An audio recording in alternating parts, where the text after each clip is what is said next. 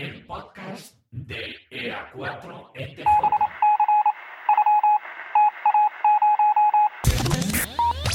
Eco Alfa 4, Eco Tango Junior, EA4 ETJ. Comenzamos.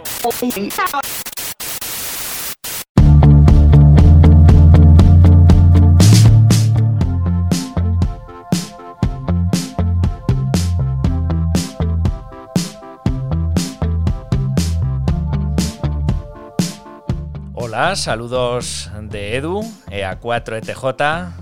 Aquí estoy, un nuevo episodio de mi podcast y estrenando nueva temporada. Te invito, por supuesto, a que te suscribas a él. Se distribuye a través de las principales plataformas, a través de iTunes, podcast de Google, en Anchor, iVoox, Stitcher, en fin, en un montón de plataformas lo tienes disponible para disfrutar siempre que quieras. Y no solo disfrutar, ya sabes que puedes participar en él a través de las redes sociales, principalmente en Twitter utilizando el hashtag EA4ETJ Podcast, almohadilla EA4ETJ Ya sabes que siempre tratamos temas de radioaficción, emergencias, protección civil, seguridad, tecnología, redes sociales, podcasting, lo que quieras. Aquí, en todo, en torno a todo ese mundillo, pues solemos tratar esos temas, principalmente radioaficción y emergencias. El último episodio, que por cierto era de la primera temporada, lo dedicamos a las emergencias. Pues hoy lo dedicamos a la radioaficción, empezando ya la segunda temporada y episodio número 11, un décimo.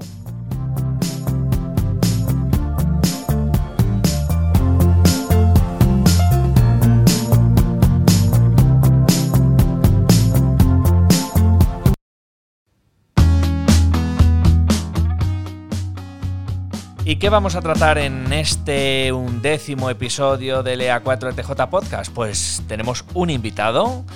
Él es Mario, un joven radioaficionado, Eco Alfa 1 Juliet Alpha Yankee, EA1 High, desde Asturias. Eh, vamos a contactar con él pues para compartir impresiones eh, y su opinión y cómo lo ve él, ya que es muy jovencito y disfruta de este bonito hobby de la radioafición pues impresiones de cómo poder fomentar el hobby, cómo poder eh, hacer llegar a los más jóvenes esa pasión que tenemos por la radio, cómo lo ven ellos, cómo lo pueden vivir, eh, cómo podemos eh, acercarles el hobby y que lo vayan degustando poco a poco hasta que les guste tanto o incluso más que a nosotros.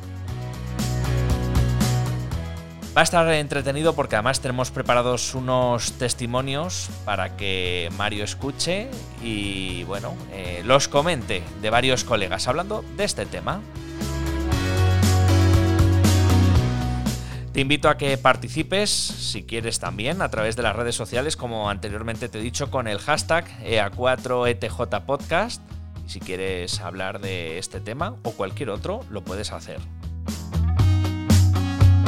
También puedes contactar conmigo a través de www.ea4etj.com. Ahí hay una casilla que pone contacto, pinchas, rellenas el formulario con todos los datos y me dices lo que quieras.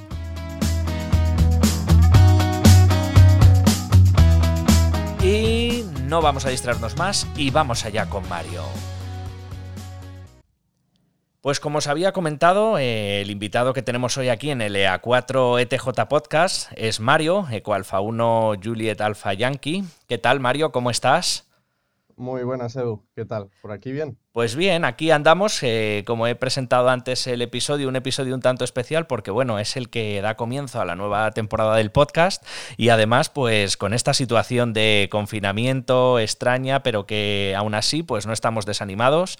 Lo estaba diciendo yo por mis redes sociales y comentándolo a la gente de mi alrededor que hay que estar animados, que no debemos eh, decaer ante la situación y si alguien lo está escuchando todavía dentro de ese periodo, mandar ánimos y si ya hemos salido de él, pues oye, eh, lo estamos escuchando y no, o quien lo esté escuchando y bueno, pues estamos recordando ese, ese momento ¿no? de nuestra vida, esa etapa.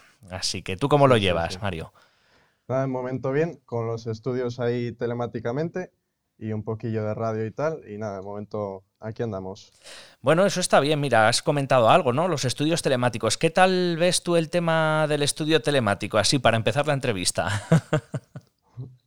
Venga, de momento, para lo que estoy estudiando yo, ingeniería de telecomunicaciones, es un poco, un poco raro porque tenemos prácticas de laboratorio y como comprenderás, unas prácticas de laboratorio telemáticamente no van mucho a ningún sitio.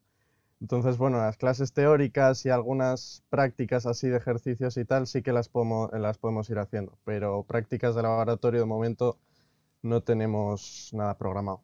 Bueno, o sea que a esas prácticas las habéis tenido que posponer por ahora hasta nueva orden y estáis, digamos, adelantando otras materias que vía telemática sí podéis trabajar. Sí, sí, más o menos es eso, ir adelantando un poco el conocimiento teórico y luego dependiendo de cuánto tiempo nos quede de curso, pues igual no se sabe, no se sabe si van a aplazar exámenes o tal. Anda un poco ahí en el limbo la cosa. Bueno, y Mario, pregunta indiscreta, ¿cuántos años tienes? 18. 18 a la hora de grabar este episodio. 18 a la hora de grabar este episodio, que lo estamos grabando en marzo de 2020. todavía queda, ¿eh? Para los 19, todavía queda. Bueno, bueno, bueno, bueno, o sea que todavía queda. Bueno, 18 años y como hemos dicho antes, ya con indicativo de radioaficionado, Eco Alfa 1, hemos dicho ya Juliet Alpha Yankee. Eh, ¿Desde cuándo tienes esas letras? Pues desde el 18, bueno, no, miento, desde el 30 de mayo de 2018 que me dieron el indicativo. ¿Qué tenías para entonces? Eh... ¿Cuántos años? Espérate, a ver, ya no, ya no me acuerdo. 17, no, 16. Sí, 16 creo. 16 hay 17, ¿no? Con 16, 17 años y ya con indicativo. Y mi pregunta, en, plena época, bueno, estamos en el 2020, pero esto sería por el 18, 19, entiendo. Eh, ¿Qué te hace a ti con 16, 17 años sacarte las letras, el indicativo? ¿Qué es lo que te, lleva a ello? ¿Qué es lo que te mueve? ¿Qué, cuéntanos un poco. Yo antes, en torno a 2016-2017, había comprado una emisora de CB. Y bueno, me pasaba por ahí cuando iba en móvil, que es donde tenía ahí la instalación con una pequeña antena y, eso, y la emisora, iba escaneando a ver si, si, se oía alguien. Y de vez en cuando que me acercaba a la costa se oía algo, pero no, no gran cosa. Entonces fui indagando más a ver qué, podía, qué se podía coger. Y digo yo, pues igual vamos a tener que optar a, a la licencia de, del EcoAlfa, porque por aquí poco escucho. Bueno, y mi pregunta, eh, bueno, eh, a lo mejor en, esta época en la que nos encontramos es mucho más sencillo porque existe Internet, existe tecnología que está casi al alcance de todo el mundo, pero ¿cómo llegas tú a entender o te enteras de que existe eso de la licencia y el indicativo? ¿Cómo, cómo te das cuenta de ello? Pues realmente buscar por foros, Internet, información de esto no me acuerdo específicamente por qué mm, me encontré con este tema, digámoslo así, pero yo creo que fue a la hora de estar cacharreando con unos emisores de FM, de esto para poner tu, música en una, radio que tengas por ahí por casa, y por a la hora de buscar de otras frecuencias para emitir otra cosa así, yo creo que fue a, raíz de eso eh, que me surgió el tema de la radio. Bueno, o sea que no tenías ahí nadie cercano, nadie en tu círculo que manejara un poco en ningún nivel radio, o sea, fue todo autodidacta y metiéndote en internet y funcionando a través de, internet. Efectivamente, sí, sí. Lo único, el única, yo creo que la única vez que oí así de un familiar el término radioaficionado, pero que no tenía nada que ver, es un día que llevé unos walkies PMR al pueblo e iba con mi tío ahí en, el tractor ahí dando una vuelta y me dijo, pues igual escuchas algún radioaficionado tal. Y fue lo único que, que escuché así. El término radioaficionado yo creo que fue la única vez en mi vida, salvo que haya encontrado alguna noticia así que no me acuerdo ahora, pero, pero yo creo que fue la única vez que lo escuché. ¿Y fuiste luego a internet a buscar ese término o, quedó ahí y luego te vino? De aquella tenía unos 10, 11 años y me quedé así, ¿no? Y yo los walkies PMR andaba un poco por ahí moviéndolos y tal, sí, andaba, tenía un amigo cerca y dije, venga, pues te dejo uno y hablamos por ahí. Nada, estaba a qué, 500 metros, una cosa así, en, un edificio del otro. ¿Y ese amigo a día de hoy también tiene indicativo? No, ese no. No, no lo hemos podido pescar. De momento no, de momento no. Bueno, oye, pues muy interesante conocer un poco tu historia, Mario, cómo, cómo llegaste ahí. Y luego cuando te presentaste al examen, eh, pues bueno, ¿cómo fue todo eso? ¿Cómo te preparaste? ¿Cómo te dio por ello? ¿Cómo, porque, mm, claro, por lo que estás comentando, pues te pasa como nos ha pasado a muchos, en los cuales me incluyo, que en casa nadie conocía el hobby, nadie sabía nada de ello y claro, muchas veces dicen, pero vamos a ver, eh, los padres, ¿no? Sobre todo, hermanos y demás, pero ¿qué está haciendo este? ¿Qué está preparando? ¿Qué estudia? ¿Qué, qué hace para un examen de qué? Pues la verdad que, que yo empecé un poco a hacer test, no sé si fue a diciembre de 2017, una cosa así, y fui haciendo test, ¿no? Y mirando un poco también teoría de, pues eso, de páginas eh, estacionarias, antenas, curioseando un poco por ahí. Y yo creo que, si no me equivoco, a un día 18 de marzo dije, vale, el mes que viene lo hago. Y dije yo, vale, pues el 18 de abril programo el examen. No, perdón, fue un 18 de abril y luego el 18 de mayo fue cuando hice el examen. Y entonces eh, dije, venga, un mes y ahí hacer test como loco y mirarlo así un poco más de teoría y me presenté y bueno, surgió bien la cosa. Bueno, pues eso está genial, un nuevo radioaficionado que tenemos además ahí joven, además activo, porque a día de hoy, a pesar de los estudios, eh, la vida familiar y, lo dura que está la vida en todos los aspectos, eh, ¿cuánto tiempo más o menos mensualmente vamos a valorar aproximadamente le puedes dedicar a la radio? Eso es un poco relativo. Mensual es que, cada mes cambia un poco, ¿no? El tema de cómo ande de estudios en la universidad, los trabajos y tal que tenga que hacer. Pero yo qué sé, a ver. normalmente los fines de semana sí que suelo dedicar algo de tiempo y podemos dar un resumen así de media en general, que podemos decir si contamos así todas las horas, igual dos, tres días al mes, cuatro, depende del mes, claro. Igual alguno puedo decir cinco o seis. aproximado, no necesitamos una estadística precisa. Bueno, no está mal, no está mal, quiero decir, para la vida como la tenemos a día de hoy, no está mal. Ya, ya estás haciendo bastante más que, muchos que quisiéramos en, ocasiones hacer, hacer bastante. ¿eh? Incluso hay veces que el mes, yo hay meses que a lo mejor he podido dedicarle una hora. Y yo cuando hablo de dedicarnos a la radio, mm, no hablo, no incluyo, esto cada uno tiene su, valoración, por supuesto, pero yo no incluyo el hacer radio en sí, es decir, el enciendo la emisora, pulso el PT, hago una llamada, me contesta un colega, establezco un QSO, no. Yo me dedico, yo me, perdón, me refiero a dedicarle un, el, lo que es mirarlo, el, el, a lo mejor documentarte en algo, el investigar en algo que vas a poner en marcha en la estación, en algo que vas a implementar, el luego probarlo, el poderlo probar, el poder iniciarlo. Es decir, eh, cuando hablo, porque yo creo que debemos de englobar hacer radio a todo. Porque muchas veces hacer radio eh, no es solo el salir ahí en la antena y transmitir. Muchas veces el hacer radio pues es preparas algo, algún modo nuevo que quieras explorar, bajarte los programas que necesitas, configurar los equipos eh, acorde a ese modo que quieres practicar, etcétera. O sea, que hay veces que nos gustaría tener toda una mañana para hacer todo eso y no contamos con ese tiempo, sino vamos pasito a pasito, ¿no? Entonces yo englobo hacer radio también dentro de eso. Hay gente que dirá, no, no, para mí hacer radio es, me siento delante de la emisora, la enciendo, establezco un QSO o transmito o tal, y ya estoy haciendo radio. No, yo creo que hacer radio es dedicarle tiempo al hobby eh, incluso a veces en el transporte de un lado a otro. Yo cuando voy en, por aquí en el autobús, pues en el móvil voy investigando cosas que leo en las redes sociales o cosas que miro en, en una página web, en un foro, y las voy pensando y diseñando para luego cuando llego a mi estación, a casa, con los equipos, pues ponerlo en práctica. ¿no? Yo, yo englobo un poco hacer radio en todo eso, porque no deja de, de estar vinculado al hobby y es tiempo que le estás dedicando al hobby, nos guste o no.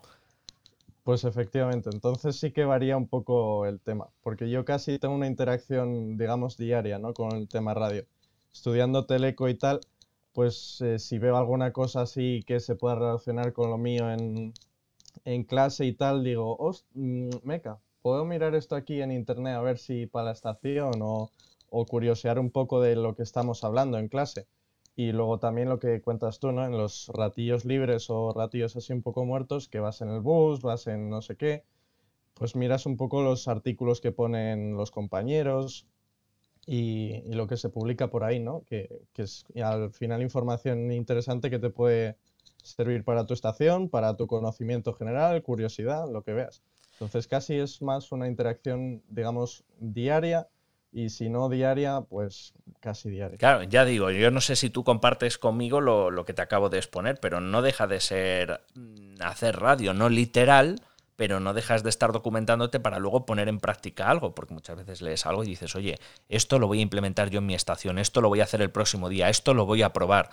Eh, al final es un tiempo que estás dedicando, la cabeza está ahí un poco articulando todo, cómo lo vas a hacer, si tienes que adquirir algo, cómo configurar un software, etcétera, etcétera. Y al final, pues es tiempo, es tiempo que le dedica uno de su vida al hobby, a la radio. Yo por eso digo que lo englobo ahí en hacer radio. Hay gente que puede opinar lo, lo contrario y decirme, no, no, Edu, hacer radio es cuando te sientas, enciendes el micro y transmites, ya está, eso es hacer radio no sé, para gustos los colores, vaya, no por eso te digo. al final eso es distinta manera de denominarlo, pero bueno, al final el tema es, el mismo. Mm. Bueno, eh, luego, eh, ¿cómo crees tú que podemos a día de hoy, eh, porque claro, viéndolo desde el punto de vista de los estudios que estás cursando y desde el punto de vista de que eres radioaficionado con indicativo, ¿cómo ves que podemos hacer el tema o sea, ¿cómo podemos eh, pescar más gente que entre aquí en el, en el mundillo, en el hobby? Yo veo, casi voy a empezar más por donde no se podría ir tirando.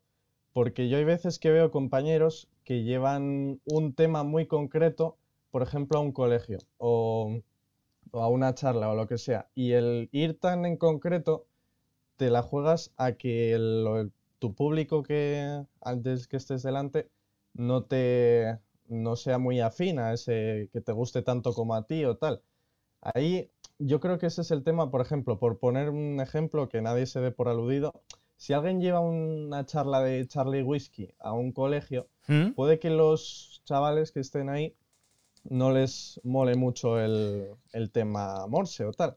Pero si llevas así una presentación algo en general que digas tú, pues tenemos satélites, tenemos contactos a larga distancia, tenemos Morse, tenemos tal, tenemos cual, y mostrando un poco más o menos una faceta general de la radio, casi va a ser, o desde mi punto de vista, un poco más eh, dinámico para ellos y que ellos te puedan decir, hacer preguntas de, oye, ¿y esto qué es? ¿Cómo va? Y mm. algo así. Hombre, yo creo que si vas a un colegio, ¿no? ¿no? sé si habrá ocurrido esto que tú estás comentando, que entiendo que si lo comentas es porque sí ha podido pasar, pero yo creo que a un colegio, dependiendo también mucho la edad de a qué personas les vas a dar la, charla, yo creo que hay que impartir cosas eh, con una visión muy general, ¿no? Muy genérica, muy, muy abierta. Sí, sí, sí, porque no le puedes ir ahí a saco a un tema específico. Y no, vamos, no ha ocurrido así específicamente el mismo tema, pero temas así tal que yo he visto que, que ha ido pasando por ahí, pues sí que sí que he visto cosas así. Por ejemplo, aunque sea un tema específico, pero, pero tal, es lo del tema de los colegios y los contactos con la ISS. Hmm. Eso sí que puede ser un poco ya que lo puedes tratar así específicamente porque en general yo creo que a todo, que a casi todo el público le puede impresionar eso, ¿no? De hablar con los astronautas vía radio y tal y hacerles preguntas. Hombre, eso es muy llamativo. Claro, claro, eso a la hora de, de estar ellos en el colegio les entra mucho por los ojos. No sé si es una expresión solo de aquí de Asturias o... Sí, sí, no, no, no, no, sí, sí, efectivamente. Que, que, te quiero decir que eso lo ves directamente y dices, ostras, ¿y esto cómo va? Y entonces ahí yo creo que sí que, sí que atrae bastante. Pero vamos, eh, a la hora de hacer charlas o presentar la actividad que, o nuestro hobby, yo tiraría más algo por, por eso, algo general, algo explicar tal. O si ya sabes de, de, antemano un tema que les pueda gustar o que estén dando algo en el colegio sobre la radio o algo, pues igual te puedes basar en, un poco en eso, ¿no? O según el interés de, de lo que tengan los, los chavales. Mm. Yo creo, eh, vamos a comentar, que siempre lo digo, que quien quiera, con el hashtag EA4ETJ Podcast, almohadilla EA4ETJ Podcast, podéis comentar lo que estamos hablando Mario y yo, para aportar ideas, hacer debate, lo que, lo que creáis correspondiente ahí a través de Twitter, que yo te leeré, seguramente que Mario, por supuesto, también lo leerá.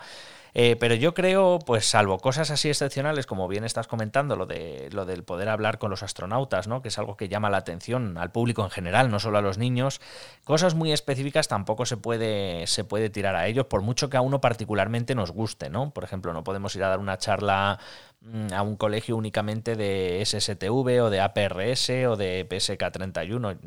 No, sería lo correcto. Yo creo que hay que englobar el hobby entero, eh, sobre todo eh, explicar el potencial que tiene la radio, porque la radio se ha sabido, es una cosa que tiene muy buena la radio respecto a otros, a otros sistemas, y es que la radio se ha sabido reinventar. La radio con internet ha cogido fuerza. Entonces yo creo que es donde hay que apostar y donde se debe un poco tirar, ¿no? yo diría que la radio coge fuerza incluso cada día. Después de los inventos que haga cada uno en su estación o tal, al final siempre está modernizándose y tal. Siempre es lo que buscamos, ¿no? Que nuestra estación, sea lo más moderna posible o que, yo que sé, tenga más potencia. Bueno, al final yo creo que se me entiende.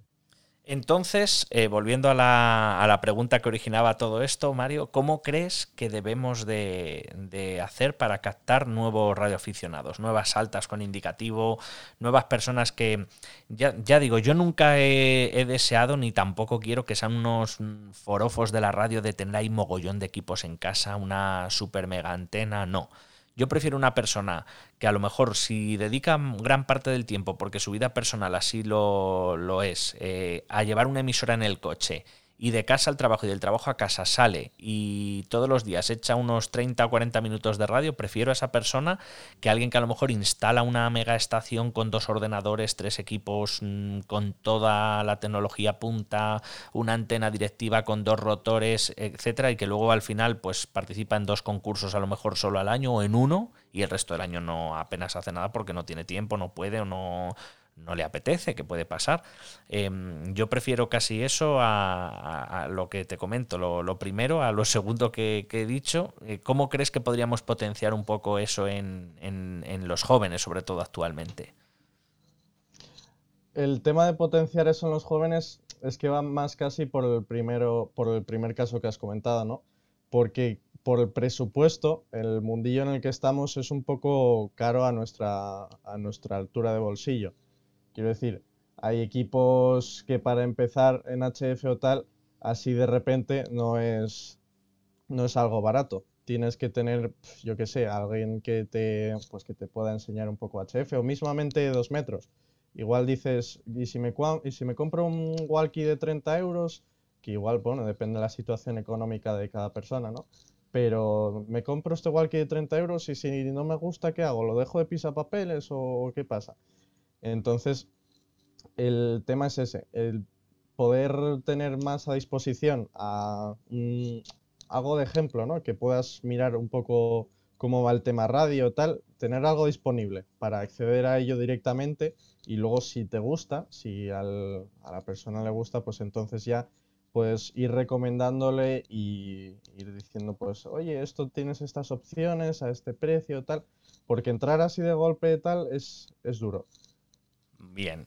Y a día de hoy, eh, ¿qué modos son los que, por ejemplo, tú practicas más a menudo o te gustan o recomendarías para iniciarse a alguien? Si tú, tuvieras a alguien cerca que, pues más o menos de, tu edad, o a lo mejor un poco más mayor, un poco más joven, ¿qué le dirías para que, te, alguien que te dijera, oye, mira, Mario, que me pica el gusanillo de esto que haces de la radio, ¿qué, ¿cómo empiezo? ¿Qué hago? ¿Cuál, ¿Cuál sería tu recomendación? Hombre, a mí lo que lo más curioso de todo, que vi así un poco antes de, entrar en el mundo, fue el tema del SSTV, que lo vi en el mercado, en el mercado Astur Radio del, de ese año, del 2018, hubo una charla ahí, y me pareció muy, muy curioso el tema de, de mandar imágenes por radio, ¿no? Que digas tú, ostras, tú mandas ahí una imagen y suenan ahí pi, pi, pi, pi, pi, pi, pi no sé qué, pero, pero la estás mandando y luego la recibes que no dices tú, ostras, esto llega aquí una cosa de cualquier manera, pero no, no, más o menos, quiero decir, depende de la calidad y tal, pero se intuye ahí que está, que está en la imagen. Por lo menos a mí personalmente me pareció muy curioso y, realmente después, esa, esa, misma tarde, ya me bajé aplicaciones de, de SSTV y me puse ahí a trastear con el tema SSTV. Pero bueno, en un caso general, yo lo primero sería ver un poco la situación de de cómo esté su región, ¿no? Porque aquí en Asturias sí que puedo tener la, mm, no sé cómo decirlo, el orgullo de decir que los repes andan bastante activos, que la gente, bueno, sale en radio y tal, y se oye bastante gente por los repes de analógicos, dos metros y, y 70, bueno, un poco menos, pero bueno. Entonces, a la hora de empezar, eh, digo yo, pues mira, puedes estar escuchando a ver quién habla por aquí por este repe, que yo, lo, yo tenía un walkie eso, y eh, andaba escuchando quién salía por el repe, no, tampoco tenía gran cosa más. Luego, si interesa ver un poco el tema contactos a larga distancia, existen los SDR online, que ahí sí que no necesitas un gran desembolso. Entonces le puedes decir, oye, mírate esta página que puedes ahí escuchar estaciones, pues eh, depende de cómo ande el día, pero puedes escuchar estaciones de, todo el mundo y algún sonido digital y tal, pero bueno, eso ya, el tema digital es, es un poco más complicado, pero al fin y al cabo yo empezaría casi por, por escuchar, ¿no? De casi tema mm, eh, fonía solo y ver si, si le mola y dice, ostras, pues mira, está curioso, uno de yo qué sé, América, estoy escuchando ahí un estadounidense, no sé qué, tal. Y empezar por algo así. Y luego también ver un poco la evolución, ¿no? Dice, bueno, esto no, me, no me llama mucho la atención. Entonces, ver un poco cómo evoluciona o cómo, qué gustos puede tener y, y adaptarse un poco, a moldarse a ver que, si le puede interesar. Y si al final no le interesa, pues bueno, tampoco vas a, vas a obligarle pero yo iría por ahí un, poco el tema, ¿no? Y haciendo un poco de, de que sea un poco flexible el, el, enseñarle cómo va el tema. Porque es que si no, si estás todo el día mostrándole, mira, sale este hombre por el repetidor, mira, otra vez, otra vez, otra vez. Entonces eso puede llegar a cansar. Sí, caen en, en una monotonía. Efectivamente, sí, sí, y al final dicen, no, pues esto es aburridísimo, no sé qué, no sé cómo estás aquí metido, bueno, no, no me metas en este mundo. Mm. Sí, aparte depende también del otro corresponsal lo que cuente, ¿no? Porque a veces el corresponsal puede ser entretenido, distraído, curioso, cuenta algo llamativo y otras veces a lo mejor no acompaña mucho y no ayuda y dice, bueno, ¿y qué me quieres contar con esta persona que está aquí todo el rato, bla, bla, bla, ¿no? Que, a veces alguno yo creo que nos ha ocurrido, ¿no? Cuando hemos eh, a lo mejor cometido ese error, ¿no? De intentar picar a alguien de, mira, entra, que el repetidor que escuchas aquí, que está fulanito y ya llega y dice, oye, pero es que lo que cuenta fulanito todos los días... Claro, claro acaba un poco aburriendo. Bueno, decías de allí, de la zona, la región en la que tú estás, en Asturias. Yo en Asturias eh, os envidio por muchísimas cosas. Una de ellas es porque creo que allí, a día de hoy, espero que, lo mantengáis durante mucho tiempo. Puede que haya bajado un poco, puede que haya subido, puede haya tener, tenido sus vaivenes, pero la radioafición creo que goza de muy buena salud en, en Asturias. Y otra cosa que me encanta, pues es el cachopo y la sidra. Entonces. Así que nada, y el paisaje, por supuesto. Yo estoy enamorado completamente De, Asturias, eh, o sea, que, fantástico ahí. Entonces, pues, una de las cosas que también me encanta, pues es eso, que la radioafición allí, pues goza, como digo, de muy buena salud. Y yo muchas veces em, os pongo de, de, ejemplo, ¿no? En muchos sitios, digo, deberíamos de aprender, porque casualmente tampoco me voy a quejar mucho, que si no alguno me va a dar una colleja y con razón. Eh, aquí hemos mejorado en los últimos años, ¿vale? Yo creo, eh, creo que en algún episodio lo he comentado y si no lo he comentado en algún episodio con alguna persona que haya charlado eh, estando físicamente juntos en persona, en alguna reunión, en algún punto de encuentro de radioaficionados, lo he comentado muchas veces. Yo creo que la primera edición de Iberradio marcó un antes y un después aquí en Madrid de haber un parón absoluto, a ver si había gente que se movía, ojo, eh, cuidado que había gente que sí que se movía, tal, pero no tanto, o sea, había un núcleo. Y otra de las cosas que también creo que ha ayudado mucho a que la radioafición resurja ha sido el tema de, los sistemas digitales de comunicación como el DMR, ¿no? Redes de DMR como Brainmaster, creo que han ayudado muchísimo y han contribuido a que la radioafición vuelva a resurgir, ¿no? A que haya, porque, bueno, ha sido una forma, como has dicho antes tú, económica, low cost, de que gente compre un equipo que a lo mejor cuesta 30, 40 euros, se compra también un hotspot o tiene un repetidor en su zona de alcance y puede tener conversaciones con casi todo el mundo, podemos decir. Pues sí, ahí el tema de DMR que comentas, un, compañero mío de, que tiene eso, 17 años, también le, es una de las cosas por las que le, atrajo la radio, ¿no? El tema de DMR, que sin tener gran antena ni nada, puedas hacer contactos ahí pues con quien te, con quien te dé la gana. Que digas tú, "Oh, a mí me apetece escuchar ahí, no sé qué, Estados Unidos. Vale, teje de Estados Unidos y ahí estás. Y es una forma, como dices tú, ¿no? Muy económica de realmente un poco, pues, contactar con, con estaciones de, de todo el mundo, podemos resumir así, ¿no? Y, y ver un poco, pues, el, el tema de hacer contactos a larga distancia, bueno, a medias, es un poco, digamos, trampa, pero, pero aún así a la hora de entrar y tal, sí que, sí que impresiona, ¿no? Que digas tú, ostras, estoy aquí en un walkie con, con un walkie en Oviedo y estoy recibiendo a uno de Nueva York. Ah, de primera si lo ves así desde fuera dices tú, ostras, ¿y esto cómo va? Voy a aprovechar. Mario, para decir que aquellas personas que les esté llamando la atención esto que estamos comentando ahora del DMR pueden escuchar el episodio número 9 de, de este podcast, del EA4TJ Podcast, en el cual con Miguel, Eco Bravo 1 Yankee, anti- anteriormente Eco Alfa 1 Yankee Charlie, hablamos sobre DMR, un poquito qué es eso de los TGs que acabas de comentar y demás. Y lo comentamos pues para aquellas personas que a lo mejor se estén iniciando y tengan duda, en el episodio 9 de- del podcast pueden, pueden escuchar sobre ello.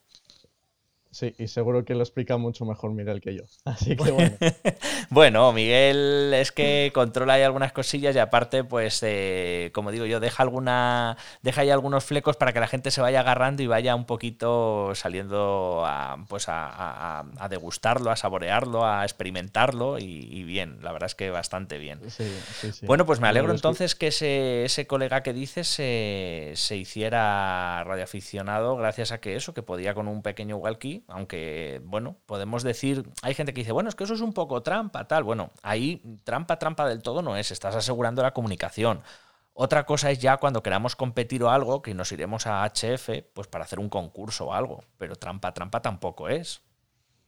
Claro, claro, claro. No, a ver, no fue la, yo creo, no sé si sería la principal razón o no, habría que preguntarle a él, pero, pero yo creo que sí que le atrajo bastante eso, que con un mínimo de equipos puedas estar hablando con quien, con quien más o menos eh, tú quieras. Pero, pero bueno, eso yo creo que también vino un poco porque ya le conocíamos de antes y tal, y estábamos, y estaba en nuestro entorno. Y bueno, estábamos todo el día con el walkie, no sé qué, tal. eh, eh, a uno Juliet Braboeco y, y Darío y yo. Y entonces yo creo que Samuel, de quien estoy hablando, a uno Juliet Charlie Charlie, pues más o menos fue cogiendo un poco de, no sé si envidia, ganas o tal. Y, y pues también se, se unió a la fiesta por aquí. Pues eso está muy bien. Les vamos a mandar un saludo desde el podcast, que seguramente que, lo han escuchado, y, animarles que si algún día quieren compartir algo, también lo hagan. Igual que, insisto, animamos a todos aquellos que lo estéis escuchando con el hashtag almohadilla EA4ETJ Podcast en Twitter, a comentar ahí, a proponer lo que os apetezca, ya, ya sabéis. Eh, vamos a hacer una cosa. Tengo unos testimonios que quiero que escuches atentamente y analicemos. ¿Vale, Mario? Vale, perfecto. Así que vamos a ir con el primero. A ver si no la lío y suena bien. Atento que vamos.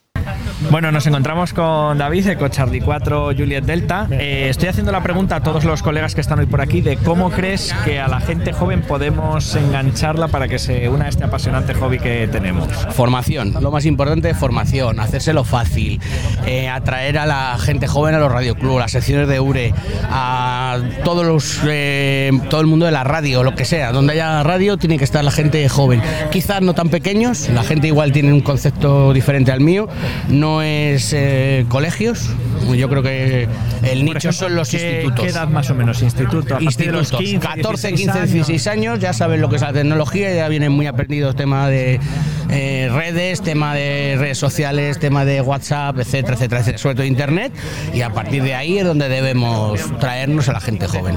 Vamos a ver si la vamos repescando. Vamos a intentarlo. Muchas gracias. A ti. Bueno, Mario, has escuchado bien ahora el testimonio de David, ¿no? Sí, ahora perfectamente. ¿Y qué opinas o qué tienes que aportar a esto que comenta David? Coincido en una cosa y no coincido en otra. Eh, coincido en que el nicho de edad yo creo que hay que tirar más hacia institutos, más que en colegios. Y como comenta él, porque ya se tiene un poco más de conocimiento y aparte a las edades del colegio, claro, tú te metes ahí un, le pones ahí una transmisión de, yo qué sé, bueno, la actividad que se vaya a hacer. Entonces te queda un poco ahí un recuerdo de unos días, dices, oh, qué guay, no sé qué tal pero conforme va pasando el tiempo, pues claro, se te va yendo un poco y se, y se diluye un poco esa experiencia. Yo creo que en, en, cuanto a institutos sí que podría tener un poco más de arraigo la actividad que se vaya a hacer ahí en... O sea, tendría, más, tendría más calado, ¿no? A una edad de gente que está en los institutos. Sí, yo diría que sí, por lo menos por experiencia propia. Y, y, luego en sí. Lo que no coincido Eso es. es. el tema de llevar a gente a las secciones de URE.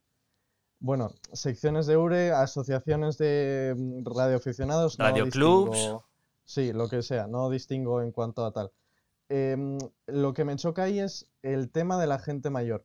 Porque igual, al ser tan joven quien vaya a ir, se puede ver un poco eh, asustado, ¿no? O, no fuera sé, de lugar, desplazado, que no sí, sea su sitio. Sí, sí, algo o sea, así. entiendo que lo comentas un poco por el tema de que llegas a una sección y a lo mejor eh, la media de edad que hay, eh, digamos, es bastante avanzada respecto a la gente joven, ¿no? A la gente de instituto. Es, es un poco por donde vas, ¿no? Para, para, para esclarecer un poco lo que quieres decir. Claro, efectivamente. Tú vas ahí a un local lleno de mayores que no conoces a nadie y tal, y vas ahí un poco a ver el tema, pero bueno, te puedes ver un poco cohibido con, con esa situación. ¿no? Bueno, a lo mejor, a lo mejor eh, volviendo un poco a lo que hablábamos antes, de que efectivamente en, en, la zona, en la región en la que tú estás, la radioafición goza de buena salud y además mucha gente de la que la ha mantenido, la mantiene y espero que la mantendrá durante muchos años, es cierto que es un, una media, podemos decir, de edad un poco avanzada, ¿verdad? Eh, edad sí. intermedia podemos decir que hay, hay menos, ¿no? No sé, ¿eh? sí, dime tú sí, si, si me estoy inventando algún dato, ojo, que no me quiero, que no me quiero inventar nada. El tema está eh, un poco que David a lo mejor lo dices desde el punto de vista de las asociaciones o clubs que frecuenta él, que a lo mejor esa edad que tú allí asimilas tan alta aquí no lo es, en donde él está. Claro, vale, pues eso puede ser, sí. sí ¿Sabes? El... No es que haya gente joven, es decir, no tenemos gente joven de los institutos de 18, 20 años, pero a lo mejor tenemos mucha edad media entre los 35, 40, 50 años. Vamos a poner que andamos ahí un poco en esos rangos. Vale, vale, vale. No, entonces, eso sí que puede ser una. o que se pueda. Que no, sí, que no haya tanto problema en ese. Claro, lo, lo, digo un poco para puntualizar, ¿no? Sí, sí, sí, sí. Claro, porque eso depende también de la situación un poco de. Es, eso es, eso es. Muy bueno, bien. vamos a escuchar otro testimonio, a ver qué te parece. Ahora nos encontramos con Dani, Ecualfa 4 Charlie Zulu. Y Dani, quería preguntarte eh, respecto a cómo crees que podemos fomentar eh, la radioafición en la población joven, en los jóvenes. ¿Cómo podemos hacer que este hobby que tenemos tan bonito siga vivo? Hola, muy buenas a todos los escuchantes de tu podcast, Edu. Pues bueno, es un reto muy difícil que se te pone por delante, ¿no? El, el inculcar a la gente joven ahora mismo el tema de la radioafición, porque sobre todo ya el tema de las tecnologías en cuanto a comunicaciones ha avanzado muchísimo. Y bueno, ahora hay muchas facilidades que no requieren tantos, eh, tantas trabas como nos supone a nosotros pues poder, por ejemplo, poner una antena mismamente en nuestra casa, ¿no? Entonces es, es, complicado, pero bueno, una de las maneras que tenemos para, para por lo menos difundirlo y ponerlo a pie de público el tema de la radioafición son los radioclubs y las pequeñas secciones locales que tiene la AURE, la Unión de Radioaficionados Españoles, que creo que hacen eh, una buena labor dentro de las capacidades que tienen, tanto económicas como de medios locales, etcétera. Y bueno, creo que es ahora mismo la mejor opción, ¿no? Eh, arrimárselo de esta manera y, y bueno, pues eh, así entre yo, básicamente. Y bueno, me, eh, ha sido la manera en la que he podido entrar más a fondo en el mundo de la radio, pues ya tuve contacto anteriormente. Pero bueno, vas conociendo a gente, haces amigos de, de, muchos, de muchos tipos, de muchas edades y aprendes un montón. Y al que desde luego le gusta este mundillo, el que le gusta un poquito la tecnología, aprendes poco a poco y la verdad es que te termina enganchando. Sí, porque la verdad que este hobby lo bueno que tiene es que está muy vinculado a la tecnología. Entonces, a día de hoy, como avanza tan rápido, eh, yo creo que es algo que puede servir un poco como de imán, ¿no? Es por donde podemos tirar debemos tirar. Eh, exactamente, sí. A la gente, sobre todo, que bueno, que opta, por ejemplo, por la rama de la tecnología, desde ya el instituto prácticamente se te plantea esa opción, pues a, ese público podríamos eh, dirigirle y desde pequeños, por así decirlo, en, ese aspecto, pues poderles inculcar un poco el tema de la radioficción. Perfecto, pues muchas gracias, Dani. De nada, tío. Bueno, pues ahí teníamos a Dani, a 4 Charlie Zulu, que volvía un poco a recalcar eso, ¿no? De los institutos. Sí, sí, sí, sí. Eso yo, vamos, tampoco tengo mucho más que comentar porque eso ya, ya lo hemos comentado, pero yo creo que el nicho de edad, se, por lo que opino yo, sería más o menos en, en ese entorno. Luego el tema del móvil, eso sí que es cierto, ¿no? Que cuando hablas del tema este con, otra gente de mi edad, más o menos, eh, te dice, ¿y para qué estás con eso si está el móvil, ¿no? O mm, algo así. Entonces es un poco como, supongo que antes, al no haber tanta facilidad de comunicación por el móvil y el tal, sería más, más común, ¿no? El uso de, emisoras de radio para, pues, para comunicarse, ¿no? Como se suele decir, la, primera red social. Pero ahí es un tema complicado y, digamos, un punto débil. Eso, lo único que se me ocurre de momento para achacarlo es lo que comenta después. vuelvo a decir, lo de secciones de EURE por mi entorno no sería algo recomendable, sino actividades tirar más por actividades, subir al campo, hacer radio, no sé qué, tal. Me gusta. se mueve. Ver que se mueve el, el hobby. Muy bien, vamos a escuchar el siguiente testimonio.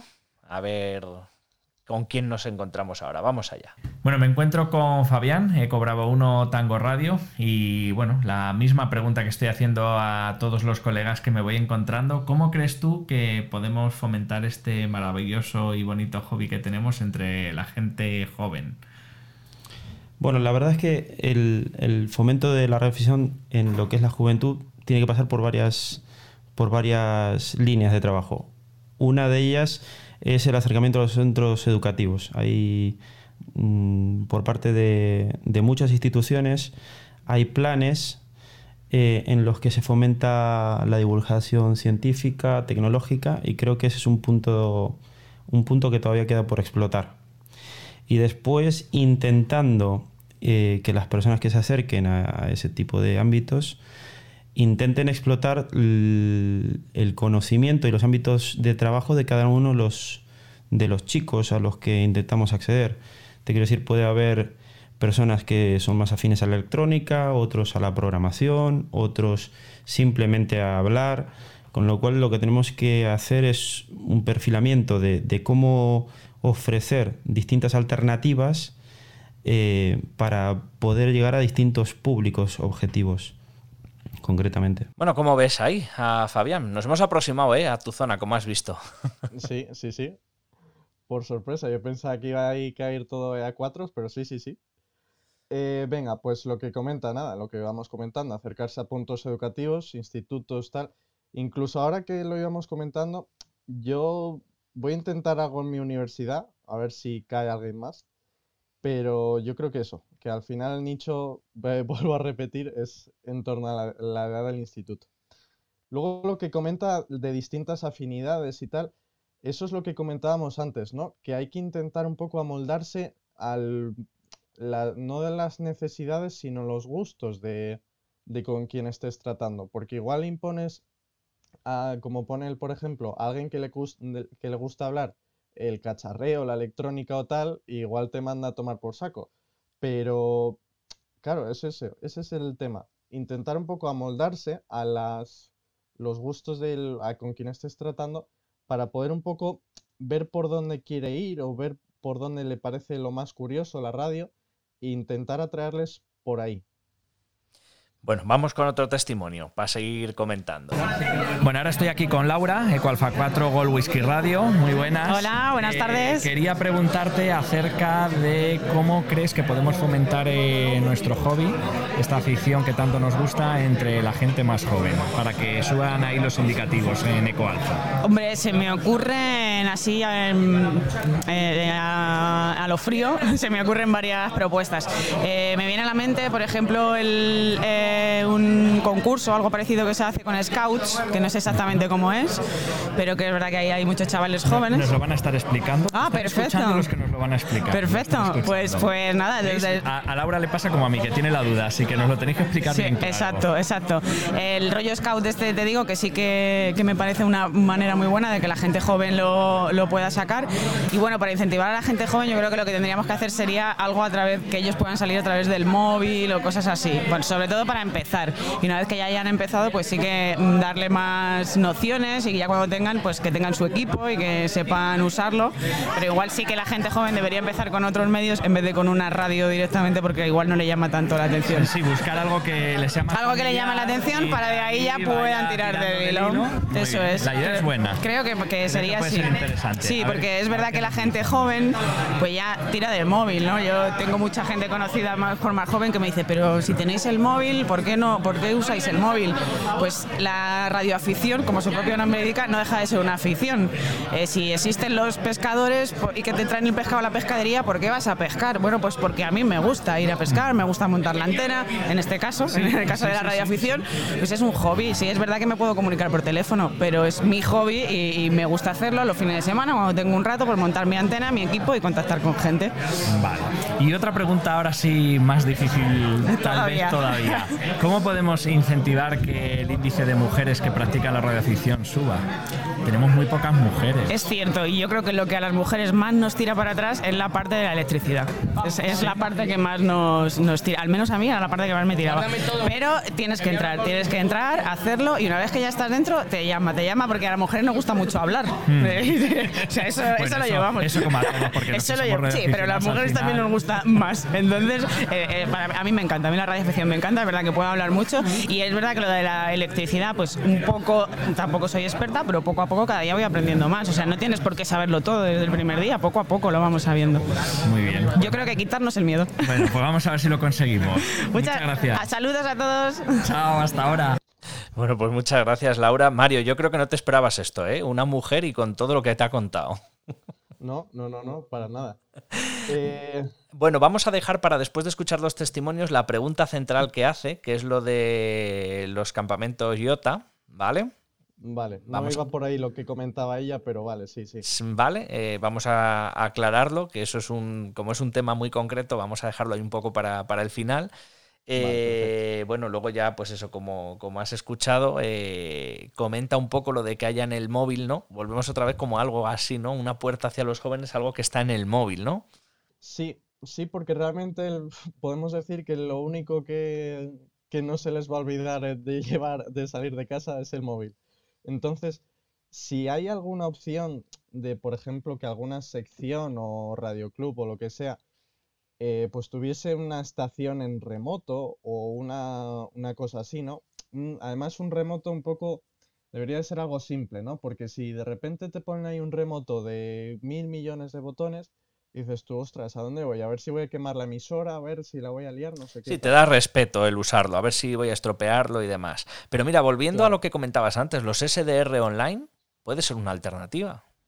Sí, los SDR online, ahí no, si no te pones a hackear ni cosas raras, no lo fastidias. Por eso digo, Y para y está bastante para bien. escuchar, para escuchar y tal, eso. Además puedes elegir de dónde escuchas y, y nada. Eso es- yo creo que es una opción que hay que, que hay que explotarla. Y luego, para el tema de salir, pues eso. eh, hay que tener en cuenta que para que puedan salir, pues, o hay que estar en una actividad o tal. Pero si tienen indicativo, pues sí, sí se podría fomentar ese tema del- de tener una estación en remoto, ¿no? Luego, por ejemplo, el tema que hemos comentado al final, las mujeres, ¿cómo podemos hacer para que les llame también la atención? Ya te lo pongo muy difícil. ¿Alguna idea? Eso es- se me está complicando bastante, sí. Y es que no sé, el tema que comenta de electricidad tampoco puedo opinar yo mucho, porque entre que a mí ando estudiando teleco y tal, es algo que, que me mola, pero no sé. Eso ya no sabría muy bien qué comentar por ahí. Bueno, ¿y alguna otra cosilla más que quieras comentar sobre el testimonio de Laura? Eh, nada, no. Tenía por aquí apuntado para lo de los scouts, pero Vale, si pues eso lo dejamos para Eso final, lo vamos pues a dejar ahora en cuanto digamos todos los testimonios. Vamos con el siguiente. Vale. Bueno, pues ahora me encuentro con un tocayo, con la Equalfa 4 Hotel Bravo Golf. eh, y nada, te quería preguntar eh, cómo crees que podemos fomentar este hobby, esta afición que tenemos a esta pasión por la radio, sobre todo a la gente más joven a día de hoy. Eh, hola, muy buenas tardes, buenos días. Bueno, lo primero es que se debería tener un centro en cada ciudad, un centro donde haya un mínimo de instalaciones, ¿no? Y una vez que tienes ese centro que está funcionando, se debería ir, se debería ir a los colegios a eh, pues, que cada, cada sábado, eh, por ejemplo, pues, eh, organizar una pequeña actividad en ese centro y dar a conocer lo que se hace en ese centro, cómo se comunica, explicarles la radio, la comunicación. ¿no? Lo primero es tener material, tener una zona, un sitio, una ubicación en un sitio y luego pues, darnos a conocer a esos colegios, a chavales a partir de, de esos 10 años y de ofrecerles, pues eso, que vengan a conocernos a ese centro, eh, conocer las instalaciones y ver lo que podemos hacer a través de la radio. Yo pienso que, que son esas dos partes. Una es tener una base y luego es ir, ir a por ellos. ¿no? Yo pienso que así fomentaríamos la radioafición desde los más jóvenes. Perfecto, pues muchas gracias. De nada, hasta luego. Bueno, pues ahí mi tocayo Eduardo, que vuelve a insistir en lo de los centros educativos. Eh, y luego me ha llamado la atención, no sé si a ti también, Mario, el tema de que haya unos centros un poco comunes, centralizados, donde haya recursos, que a lo mejor podrían ser un poco esas estaciones remotas que comentabas.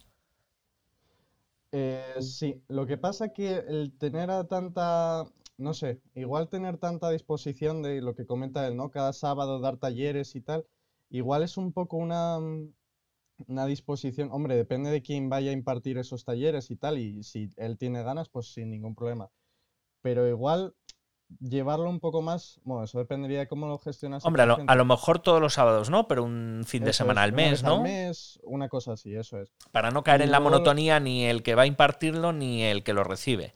Que no sea, que no se convierta en una extraescolar, que se dice, ¿no? Claro, porque al final si va a ir, por ejemplo, imagínate, yo qué sé, eh, cuatro jóvenes y luego se incorpora otro y tienes que volver a empezar y tal, y tienes a esos cuatro jóvenes ahí que les vuelves a repetir lo mismo del otro día, eh, pues ahí ya vas cayendo un poco en lo que comentas tú, ¿no? un poco una extraescolar. Y si no se va avanzando, pues ahí puede que haya cierta pérdida de interés.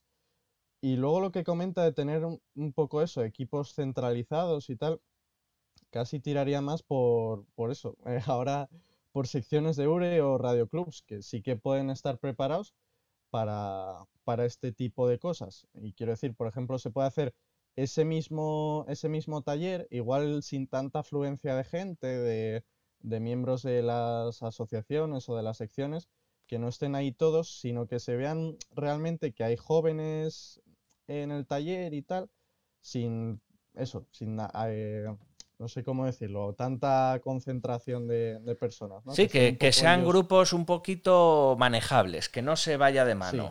Hmm, sí. porque aparte lo que comentábamos, ¿no? Lo de amoldarse, cuanta menos gente vaya a ser, más fácil es eh, para ti, pues, mm, ver un poco el avance de cada persona, ¿no? Y decir, hmm.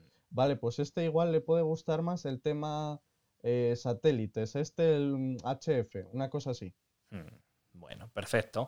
Pues vamos con otro testimonio, si te parece. Perfecto. Pues ahora estoy con el amigo Julio, Equalfa 4 Golf Ostrock Quebec. Eh, muy buenas, Julio. ¿qué Hola, buenas, ¿qué tal? Eh, quería preguntarte eh, cómo crees que podemos, este maravilloso hobby que tenemos y que hoy además estamos aquí celebrando entre tantos, fomentarlo entre la gente más joven. Pues yo creo que uno de los pasos principales es que lo conozcan es decir, que, nos acerquemos a la gente joven con demostraciones, con, como ha dicho el compañero Ricardo, que visiten activaciones y que conozcan, que lo conozcan y entonces yo creo que cuando lo vean en directo y vean las posibilidades que tiene, ¿no? de, por ejemplo, hablar con alguien que está al otro lado del Atlántico, con unos equipos modestos, con una antena que has hecho tú mismo, pues eso puede generar en algunos la curiosidad, ¿no? Eso yo creo que es el primer paso. Perfecto, pues muchas gracias. De nada, nada. Bueno, este testimonio que nos dices. Este me gusta, este me gusta por el tema de demostraciones y activaciones. Porque yo veo más, eso, un poco más dinámico, pues subir al monte y hacer radio, yo qué sé, o eventos como, eh, como Iberradio, el Mercado Astur Radio, que ahí fue donde más o menos yo em, ya venía con la idea un poco de sacar el examen y tal. Pero después de, de andar en el mercado, fue aquello un, incrementó exponencialmente, vamos. Entonces yo creo que ahí hay que atacar un poco el tema por ahí. El tema de demostraciones, activaciones, andar en ferias, cosas así. Ferias de este tipo de makers o tal, que sí que hay algún joven o bastantes jóvenes ahí metidos, tema impresora 3D, tema, este tipo de temas, ¿no? Y que la gente que le pueda gustar el cacharreo vea que el tema radio hay para cacharrear bastante. Entonces yo creo que ahí es un punto que sí que tenemos que explotar y bastante. Vamos con otro, a ver. Bueno, ahora me encuentro con el amigo Ricardo, el cual faséis eh, Lima Unión. Eh, muy buenas, Ricardo, ¿qué tal? Hola, buenas noches. Quería preguntarte eh, acerca de cómo crees que podemos a día de hoy nosotros fomentar eh, nuestro hobby entre la gente joven. Bueno, eh, muchos en las escuelas, muchos los que están estudiando informática. Tengo a mi hijo, por ejemplo, que está estudiando electricidad, entonces está interesado en lo que es antena, cómo trabajan. Y yo les invito ahí a, a participar en las activaciones, eh, llevándola a lugares fáciles, montando antena. Eh, por ejemplo, los jóvenes les gusta mucho eh, no la teoría, sino la práctica. Entonces, eh, aunque no la necesite, le, pido ayuda para montar una antena, para soldar un conector y bueno, esas cosas le está llamando la atención. Y pienso que por ahí, cuando uno va a lugares fáciles y ve gente, les explica el hobby, le hace estirar un cable, le hace conectar, le hace escuchar, mira dónde llega y bueno. Bueno, sería una de las formas de atraer gente jóvenes, haciéndolos trabajar en lo que, Que les sean, gusta. que sean partícipes un poquito. Partícipe, pero no, no tanto en la teoría, que, que ya luego la precisa para sacar la licencia, sino haciendo cosas. Primero la práctica para que les pique un poco el gusanillo Exacto. y luego se tiren a por la licencia. Así pienso que es una de las formas, ¿no? Habría que combinar varias fórmulas para... Vamos a ver qué nos dicen ellos, porque bueno, esto lo van a estar escuchando jóvenes. Vamos a ver qué, qué Bueno. Mostrarle un conector, un soldador, que se quemen un dedo, hacer unas cosas y, uy, mirá lo que hice, mirá. Y, y cuando ven un simple dipolo de dos metros que lo hace funcionar con un walkie, ellos mismos se sorprenden. Y es una de las formas que empecé yo la radio. Me mostraron un, un cable, lo abrió, hicieron, oh, me puedo comunicar, se escucha, mira, que- ¿y esto cómo es? Ah, lo hice yo, qué guay. Bueno, perfecto. Pues muy bien, pues muchas gracias. Bueno, muchas gracias por el reporte. Nada. Saludos 73 y charito, charito para todos. Muchas gracias. Charito, charito, ahí Ricardo, de Aseis Lima Unión. Sí, pues mira, tengo que casi me ponía a aplaudirle porque el tema de que intervengan y tal, eso está muy bien. El que puedan hacer ellos, por ejemplo, que realmente les haces tirar un cable, ¿no? Y lo que dice, vale, tira de aquí del cable tal, y que abran así, y que de repente tengan un dipolo, eso de repente la sorpresa de que ellos sin saber lo que hacían estaban haciendo una antena, yo creo que también está, pues, está muy bien. El, el tema de que intervengan y tal, y que sin saber un poco lo que están haciendo y luego vean resultados, eh, como dice la práctica, sin acercarse un poco a la teoría, yo creo que atrae bastante más que de repente ponerse, pues mira, nosotros hablamos de, con el código Q, QSL, QRT, QRV. Sí, hacerlo un Yo poco que- acompañado, es decir, venga, vamos a Eso es. hacerlo. Y encima, sí, sí, que ellos- si empiezan a aprender, pues el construir una antena, el cómo se pone un conector, el cómo tienes que cuidar el walkie, cómo configurarlo, cómo mm, sintonizas la frecuencia adecuada, en qué banda tienes Claro. que operar. Eh, a lo mejor hacerlo de la mano directamente, eh, aprendes a la par, ¿no? Yo, yo, por ejemplo, personalmente, esto no, yo, cada persona es un mundo, ¿no? Yo, por ejemplo, aprendo mucho más si lo hago a la vez y lo practico que si me das una chapa teórica y luego me dices, bueno, ahora lo vamos a practicar, vale. A lo mejor sí, la chapa teórica está bien para situarte un poco en escena y cómo va a ir la cosa, Claro. pero si lo empiezas a hacer, mm, como que sale mejor, como que lo aprendes mejor y, y lo memorizas mejor. Yo personalmente. Sí, sí, sí, sí, totalmente de acuerdo. Bueno, pues vamos con otro testimonio. Bueno, pues ahora estoy con Moisés, de Cualfa 4 Maizulu, eh, y le voy a hacer la misma pregunta que estoy haciendo al resto de colegas. Eh, Moisés, ¿cómo crees que debemos eh, tratar de fomentar en la gente joven eh, esta bonita afición que tenemos? Bueno, pues fundamentalmente yo creo que es haciendo la diferencia. Es decir, ahora no tenemos problemas de comunicación. Tenemos wifi en todos sitios, tenemos cobertura 4G, no sé cuántos G en todos los sitios. Pero la radioafición es algo más, digamos, deportivo. Es decir, tiene que tener dificultad. Entonces, pues en eso es en lo que estamos. Es decir, necesidades de comunicarnos ahora, no sé que se caigan todos los sistemas, no lo tenemos. Pero yo estoy en la, en la cosa deportiva, es decir, en lo que, en lo que da además eh, como instrucción y como hacer una especie de deporte que no es necesario. La telegrafía, la telegrafía se quitó hace tiempo, se quitó incluso de los, de los barcos y los organismos oficiales. Sin embargo, para los que nos gusta sigue teniendo mucho valor. ¿Por qué? Pues porque es una forma muy sencilla. Los equipos pueden ser muy elementales y te permite comunicarte. Hay una cosa muy curiosa que no sé si la gente sabe, es que en telegrafía usamos muchísimas abreviaturas, entonces yo cuando en WhatsApp o en Telegram o en el que sea me escriben un mensaje con abreviaturas me hace mucha gracia. Porque, porque yo llevo aquel entonces yo llevo yo llevo muchos años usando esas mismas o muy parecidas abreviaturas en telegrafía. Es decir, que no se inventaron con los SMS. No, no, no, no, ni mucho menos, ni mucho menos. Es más, hay toda una toda una serie de, de abreviaturas comúnmente usadas y que todos entendemos y que ya llevan en telegrafía muchísimos años. Esa es, esa digamos, la grandeza. Entonces, bueno, es simple y, es muy entretenido y es costoso de aprender las cosas como son. Bueno. Pero es muy deportivo. Pues Yo animo a la gente a ver que si lo... algún día sacamos ahí un poquito de tiempo y disciplina y nos ponemos con ello. Perfecto. Hablaremos contigo. Perfecto. Muchas gracias. A ti, hasta luego. Hasta luego. Pues ahí teníamos a Moisés lo que nos dice, que fíjate lo que hemos descubierto, que lo de las abreviaturas no es tema de los SMS ni del WhatsApp, sino de la telegrafía.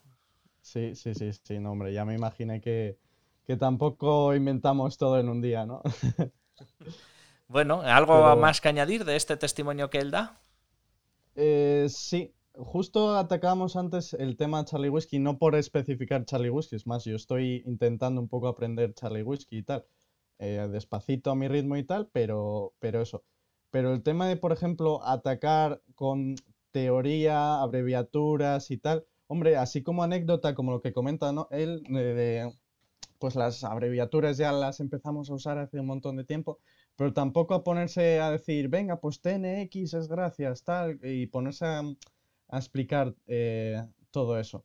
Luego, en cuanto a deportivo, depende de la persona, ¿no? Puedes ver, el tema deportivo yo lo asociaría casi, eh, sobre todo a concursos. Y, y bueno, eso depende también de la persona. Habría que ver un poco si le interesa el tema o no.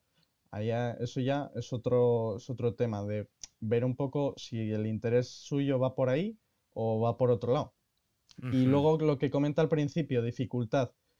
No del todo, porque si le pones mucha dificultad al principio, igual abandona. Dice, esto, ¿para qué voy a andar con tal? Tengo el móvil, tengo tal, y encima es difícil. ¿Qué va? Eh, ¿Para qué voy a tener esto como hobby? Entonces, una moderada dificultad que digas tú, vale, esto no es así pulsar el PTT y ya está. Sino, bueno, oye, eh, hay que conectar una antena, saber ponerla bien, pero más o menos ayudándoles a ellos para que no sea una cuesta arriba que digan ellos, buf, paso, voy a coger el móvil y le mando un WhatsApp. Bueno, pues vamos con otro testimonio. A ver, a ver qué te parece. Vale. Bueno, nos encontramos ahora con Ecualfa 1, Charlie Mike Mike, con Julio. Y la pregunta que te quería hacer, Julio, es: ¿cómo crees tú que ya llevas muchos años en este bonito hobby de la Sí. radioficción? ¿Cómo crees que podemos transmitir a los jóvenes eh, la pasión por este hobby que, que tenemos? Te comento, yo veo un gran bloqueo que tenemos con el tema internet. Nos ha cambiado eh, lo que yo aprendí de cuando eras chaval, cuando solo trae, por ejemplo, en el año ochenta y tantos, que era eh, solo veías la televisión, la 1 y la 2, tenías que esperar a que terminase la televisión para poder transmitir con el equipo de 11 metros, 27 tal. El tema de internet, el boom que ha venido, ha sido una forma de comunicación para la gente joven, cosa que nosotros nos ha quedado un poco desfasada de lo que aprendimos. Entonces, claro, esa gente va a una facilidad, un tema de todo el tema digital, toda esta historia, es un, un abanico grandísimo que nos ha abierto la ventana de internet, muy favorable, pero con muchas coletillas, con sus pegas y demás. Los que somos un poco antiguos o que eres más eh, analógico de poner tu antena, tu cable, ¿por qué no va esto bien? No sé qué. Eh, y quedamos pocos, entonces, claro, pero tenemos que tener claro que hay que evolucionar con las prestaciones, los medios que tenemos hoy por hoy. Sí, porque muchas veces lo que sí que se valora es que Internet también ha ayudado a la radioafición. De hecho, se mantiene un poquito viva ya que se apoya en Internet. Exactamente, gracias a Internet tenemos un montón de comunicaciones como el FT8, el tema digital, no sé qué. Pero claro, hay un hándicap que yo hablo mucha gente con la gente. El día que se caigan los repetidores por un cataclismo, llámalo como quieras, el tío que tiene una antena, una radio y un coche que tiene su batería y lo arranca, está transmitiendo a donde haga falta, cuando, como cuando hay un terremoto, se va la luz eléctrica, falta el agua, pero hay un tío que está ahí arriba en el monte y está dando aviso de un SOS o que necesitamos, como ha pasado con en Guatemala, Nicaragua muchos años atrás. Y, bueno, y eso resulta, eso es lo que tenemos ahora mismo con el tema de la SEUM, con la UME, con el tema del el REMER. Entonces, claro, volvemos a lo básico, a la telegrafía. La telegrafía es una cosa que todo el mundo, nadie lo usa, pero el que lo ha vivido en la mili donde haya estado, el tiki tiki tiki em, es, es poner las orejas tiesas y ese, y ese tan tan llega a todos los sitios, bien sea en un submarino como se ha visto en películas que golpeando en las, las tuberías tal, ese pidiendo el, socorro, el SOX, es suficiente. O sea, mm, no hay que descartar, hay que avanzar con lo moderno, pero no descatalogar lo antiguo. Efectivamente. Pues vamos a ver si conseguimos entre todos seguir transmitiendo la pasión por nuestro hobby. Claro que sí. Además hay chicos, eh, yo conozco unos chicos de Asturias que son unos fenómenos, son unos cerebros en informática y demás. Y a uno high que lo conocerás. Uno de ellos va a escuchar esto y nos va a comentar en el podcast. Pues seguro que sí.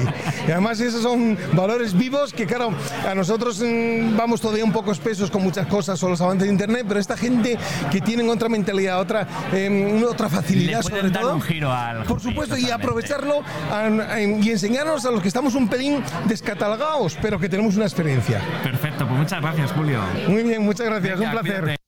Bueno, esto no estaba preparado, ¿eh? Fue así casual ni estaba guionizado. no, no, ya, de todas formas, no sé si había sido en Navidad o tal, que ya me, me advirtió un poco de cómo. Sí, sí, sí, sí, sí. Esto lo teníamos ahí preparado y, no veíamos el momento de, cogerlo. Bueno, nos queda solo un testimonio, ¿eh? No, no quiero robarte mucho más tiempo, pero comenta el de Julio tranquilamente, lo que quieras decir, lo que coincidas, eh, cuéntanos. Eh, lo que dice él un poco, ¿no? Que Internet sí que nos ha facilitado mucho las cosas en cuanto, bueno, sistemas de confirmación de contactos y tal, y que añade, pues eso, de modos digitales y, todo el tema. Pero como dice él, yo también estoy de acuerdo en no dejar atrás lo analógico, ¿no? Porque puede haber gente que igual anda cansado de, del tema todo el rato el móvil y tal y cual. Depende de quién sea, ¿no? Que igual diga, no, no, yo me quedo con mi Instagram y con mi WhatsApp y con no sé qué y no me quites nada pero otros igual andan cansados de tanta digitalización, de tanto tal, no sé, eso ya depende de, cada uno, ¿no? Y luego el tema de emergencias, eso no sé por qué, pero hay gente que también se ve, no sé por qué, quiero decir, eh, el tema de emergencias sí que le atrae a bastante gente y yo creo que podría ser un tema para explotar también por ahí, ¿no? El tema de eso, si se cae todo, aunque hay veces que hay muchos escépticos que dicen, no, no, si se cae todo, os caéis vosotros también, no sé qué, tal. Pero yo conozco a, bastante, bueno, a bastantes, algunos jóvenes que sí que les tira del tema de, de, de eso, de emergencias, y que igual se han metido en protección civil y han visto esto y se han metido a esto también. Entonces yo creo que junto a lo que íbamos comentando, ¿no? Eh, pues tener eh, institutos, em, yo qué sé, el tema de emergencias, activaciones y cosas así, eh, va a ser un, un, poco los puntos por donde, por donde ir tirando los cabos para, ir trayendo gente. Pues interesante porque, bueno, como bien sabes, este podcast se dedica principalmente, entre otras cosas, a la tecnología, radioafición, emergencias y protección civil. Y bueno, estamos pendientes ahí de darle forma a un episodio en el que se trate un poco el punto de unión ¿no? entre la radioafición, la protección civil, esas comunicaciones. Eh, así que iremos, iremos comentando, pero un buen punto también a tener en cuenta, ¿no? Porque es cierto que mucha gente que encuentras vinculada a la radioafición también está vinculada en participación en simulacros, en protección civil, en asociaciones que están a disposición en situaciones extraordinarias, ¿no? Como por ejemplo las que estamos eh, viviendo ahora cuando se está grabando el podcast, que estamos en plena, en plena crisis del COVID-19, el coronavirus. Eh, bueno, vamos a escuchar el último testimonio. Vale. A ver, estoy aquí con eh, Alfa 4 Alfa Alfa, con Carlos, y le quería preguntar a él eh, que, cómo opina que la juventud a día de hoy puede interesarse por este hobby tan bonito que tenemos y que compartimos.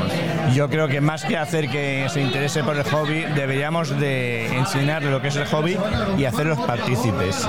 Desde varios eh, radioclubs han hecho iniciativas y como el EA Contest Club, lo que se está comentando es metiendo gente nueva que esté en los en contest, en concursos, en actividades, no solamente que ponerles una, una emisora en casa y que ellos salgan, sino que vayan guiados de la mano y que vean de la gente lo que es, porque si no, yo reconozco que con toda la oferta que hay ahora mismo en internet, dedicarte por una cosa que va todavía por cables y por hierros Hay que, hay es que muy transmitirlo difícil. bien para que lo entiendan Sí. el sentido. Hay que hacerles partícipes en concursos, actividades, etcétera. Perfecto, muy bien, muchas gracias, Carlos. Bueno, el testimonio de Carlos de 4 Alfa Alfa, ¿qué, qué te parece? Eh, bueno, tema concursos ya lo habíamos ido comentando, eso bueno, depende de, de los gustos de cada persona. Si le gusta y tal, oye, perfecto, pues explotar de, de ahí y, e ir tirando. Y luego también lo que comenta después de ir de la mano y tal, a mí me parece muy importante.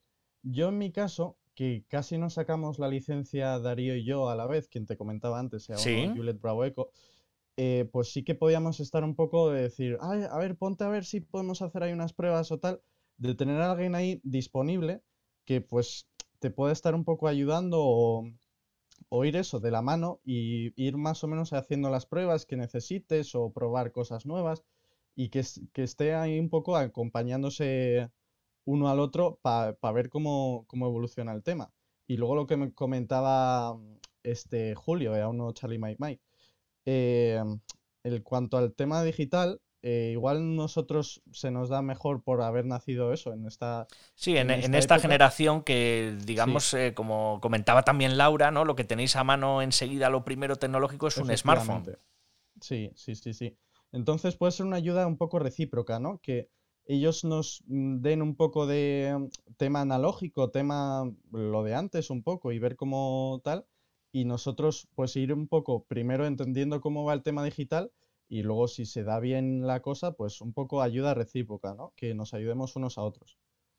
Bueno, perfecto. Y por último, eh, vamos a comentar eh, lo de las. eh, bueno, lo de IOTA, ¿no? Eso que preguntaba Laura, que nos aclares un poquito, cuéntanos en qué consiste, qué es esta actividad, qué es lo más importante, cómo la valoras, la aconsejamos, no la aconsejamos, hay que fomentarla, cuéntanos. Vale, eh, tema, lo que ella decía era el J, el Jamboree on the Earth, que es otra cosa distinta al IOTA, pero más o menos el objetivo es el, es el mismo. Es el mismo, ¿no?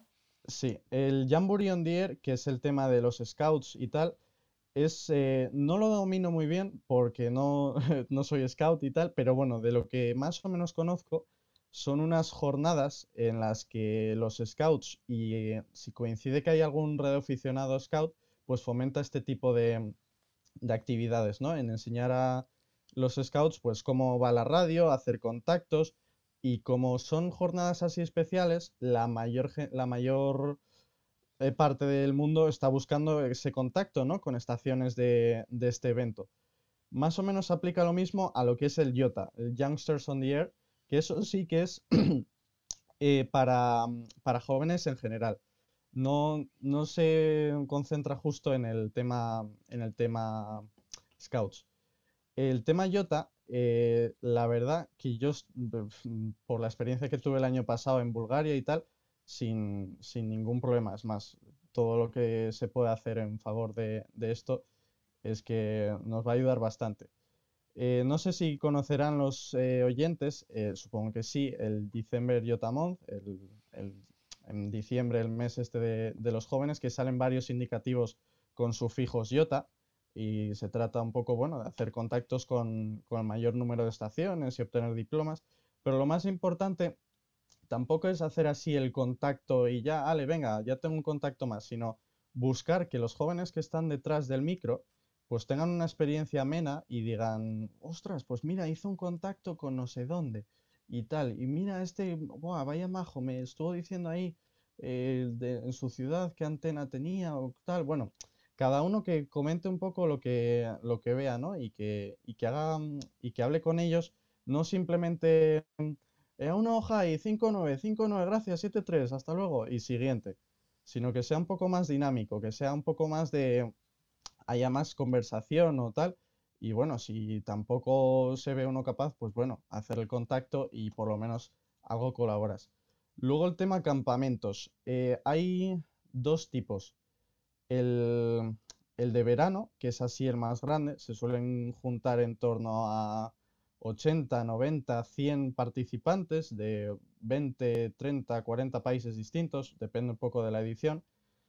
Y hasta el momento se estaba haciendo solo en la región 1 de Yaru, pero este año, si no nos fastidia mucho el coronavirus de Marras, eh, en teoría iban a empezar en la región 2 y en la región 3 a tener campamentos también, con lo cual se está un poco globalizando este, mm, este concepto, el YOTA, en el que realmente es eso, hacer una... La edición del verano que tuvimos nosotros en, en Bulgaria fue eso, actividades, salir fuera a hacer un poco de ARDF, de cacería del zorro, experiencias nuevas y hacer, eh, tenerlo tú en las manos, ¿no? Hacer un- tu, tu propia antena, quemarte el dedo soldando, igual es la primera vez que sueldas, igual no, depende. Luego hablar también con los compañeros, ¿no? Que te encuentras allí, porque es muy curioso la, eh, cómo está la radioafición en, en otros países, qué actividades hacen ellos, y entonces te da un poco una idea de cómo puedes ir tirando, y al final al juntarse todos, eh, consigues eso, ¿no? Poner ideas en común, lo que se suele llamar eh, tormenta de ideas, y, y claro, ahí se obtiene bastantes herramientas de ver cómo están haciendo otros países, intentar imitarlo, ver si aquí se puede hacer lo mismo, ver si no se puede hacer lo mismo y tal. Luego el segundo tipo de campamento que estaba comentando, y no me enrollo más, eh, es el subregional, ¿no? En que es un poco un tamaño más reducido y dedicado más a los, a los jóvenes de, de un país concreto, aunque pueden venir también internacional. Pero así los jóvenes de, mm, de ese país donde se realice, más o menos ven que también hay más jóvenes, es decir, no ven que solo hay uno y que soy el único aquí eh, tal, no, ven que hay muchos más jóvenes y que, y que esto puede ir adelante, que ellos pueden tal y con- contactar con otros eh, jóvenes o tal, y, y es eso, y ponerse en comunicación unos a otros para que, ah, eh, lo que decíamos antes, ¿no? Que vayan un poco de la mano, que tengan a alguien con, hacer, con quien hacer pruebas, eh, charlar un poco, igual no del tema radio, pero de lo que sea. Al final es un poco juntar a, a los jóvenes. Y Mario, ¿tú crees que en otros países, cuando has tenido esta oportunidad participando en estas actividades, ¿crees que otros países juegan con ventaja respecto a España para fomentar la radioafición? En cierta parte sí. ¿Por qué? Eh, el tema de la licencia, hombre, varía mucho de, de un, de un sitio a otro, ¿no? Pero la disponibilidad de licencias de, de prueba, que tienen un coste mucho más, eh, mucho más barato, eh, sí que puede dar un poco eh, a pie el que puedan entrar y decir, vale, voy a probar aquí y voy a sacarme la licencia esta que es barata y bueno, vale. O sea, que existen sea. unas licencias como de prueba para probar un poco. eh, ¿Esas licencias Claro. requieren un examen previo o es simplemente pagar una tasa, eh, empiezas a practicar el hobby y si te gusta pasas a otro nivel? Depende del país. Algunos tienen examen más eh, sencillo que el de la licencia general o la licencia más avanzada, digámoslo así. Y entonces, claro, eh, ellos sí se ven que les preguntan cosas así básicas y tal, y pues igual les es más fácil entrar y decir, ah, pues mira, tal, no sé qué. Pero ¿qué pasa? Que luego volvemos a lo mismo. Tendrían que, eh, que subir a una licencia más avanzada, igual el coste es más alto en ese caso. Pero bueno, yo creo que si se tuviese aquí una licencia así, digamos, una licencia joven, una reducción de las tasas del examen y de la licencia por tener cierta edad, sí que igual se podría haber eh, beneficiado el, número de, de jóvenes. Y luego ya, a la hora de seguir, si estás y ya te gustó y ya entraste dentro, que bueno, eso es casi problema general para todos, el tema de poner antenas en casa, ¿no? Que tengas que pagar tantas tasas, el proyecto y tal, donde en otros países quedaban eh, sorprendidos, pero vamos, que dicen, ¿cómo puede ser eso? Que ellos simplemente instalan la antena en su casa y ya está. ¿Hay tanta reticencia en otros países por parte de vecinos, eh, comunidades de propietarios en cuanto al tema de instalar antenas? ¿O allí no tienen ese problema? Eh, ya no solo el tema administrativo, eh, legislativo y demás, sino mm, a la hora de poner una antena, allí los vecinos enseguida, ¡uh, una antena! ¡Qué miedo! O, no tienen esos problemas. ¿Te llegaron a comentar algo?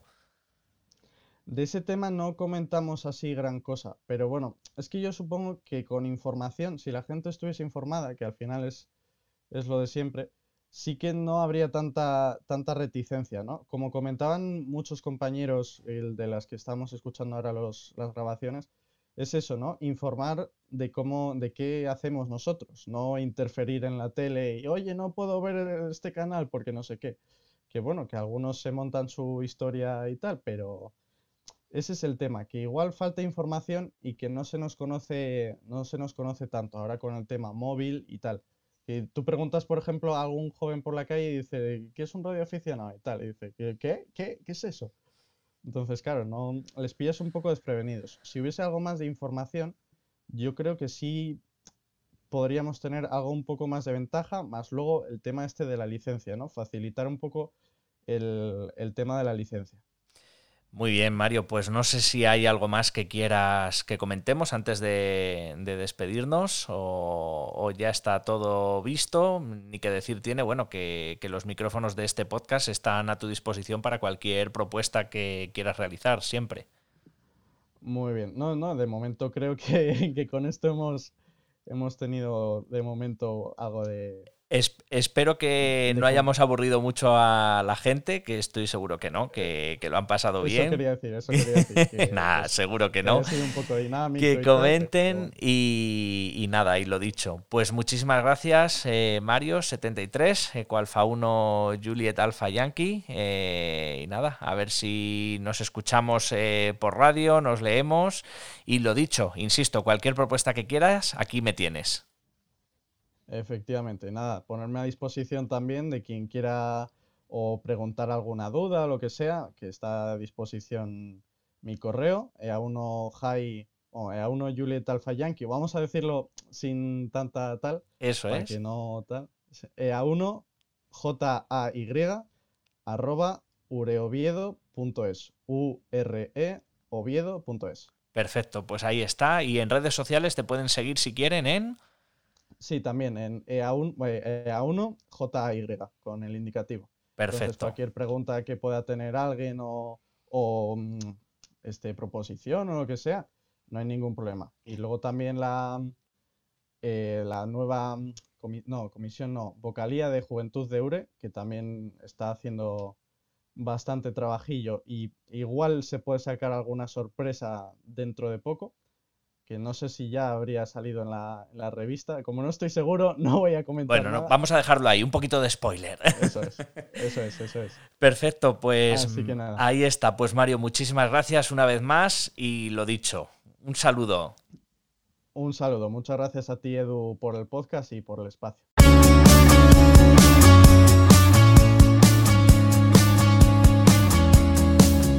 Pues espero que hayáis disfrutado tanto como yo de todo lo que Mario nos ha transmitido, de las conclusiones a las que nos ha podido hacer llegar, de lo que nos ha, pues bueno, reflejado de cómo viven o se debe intentar hacer vivir nuestro hobby a los jóvenes, ideas, iniciativas, eh, cosas que hacen en otros países, en otros lugares y un poco la mentalidad de las nuevas generaciones.